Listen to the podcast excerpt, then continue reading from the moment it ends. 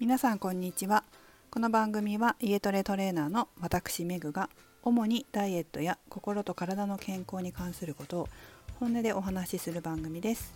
29回目の今日はダイエットにおすすめの筋トレはをお送りします。今私がレッスンで指導している方っていうのはお家でトレーニングしたいという方や運動が苦手運動があまり好きじゃないっていう方が今はほとんどなんですけれどもそういう方のレッスンで指導していると多くの方は姿勢を保つ筋肉そのものがなかなか使いにくいという人が多いっていうことです。これはとても重要で筋トレをする時にはきちんと姿勢を維持してトレーニングしないと使いたい筋肉にしっかり力が入らないんですね。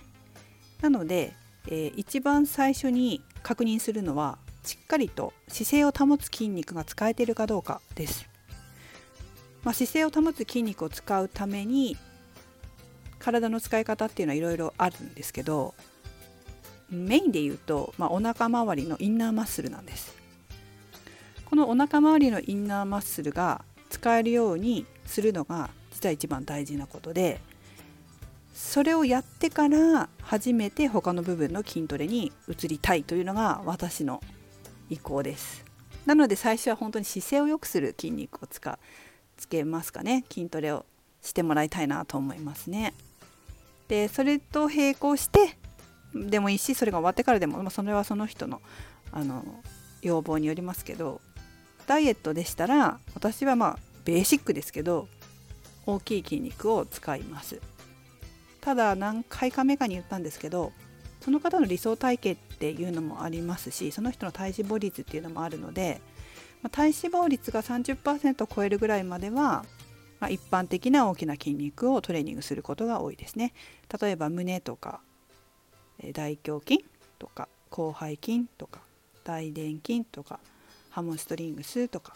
こういう大きいところのトレーニングをすることが多いです。ですが29%からになってくるとだんだんボディラインが出てくるので今度はその方の理想体型に合わせたトレーニングを、まあ、不健康にならないレベルに、まあ、不健康にならないっていうのは人間の体って表裏っていうか右左っていうかありますのでアンバランスになるとどこか痛くなったりするんですね。なのでバランスを見ながらも、えー、その方の理想体型に近づくような体にしてトレーニングを移行していきます。なので、まあ、最初にダイエットのためにやるのであれば1番目はまずは大きな筋肉をトレーニングするための姿勢を維持する筋肉。お腹周りのインナーマッスルがきちんと使えるようにする。そして姿勢が保てるようにする。それをやりながらもしくはそれが終わったら大きな筋肉をきちんと使え、えトレーニングして脂肪燃焼に役立てるようにしていく。これが2番目。で3番目にボディメイキングに移るというのが私のやり方ですかね、まあ、先ほども言いましたがその方の理想体型と、まあ、その方の体脂肪率にもよるということです。それからまあいつも言いますけどその人の体質にもよりますね。はい。ダイエットにおすすめなトレーニングの順番は私はその順番です。やってみてください。それではまた。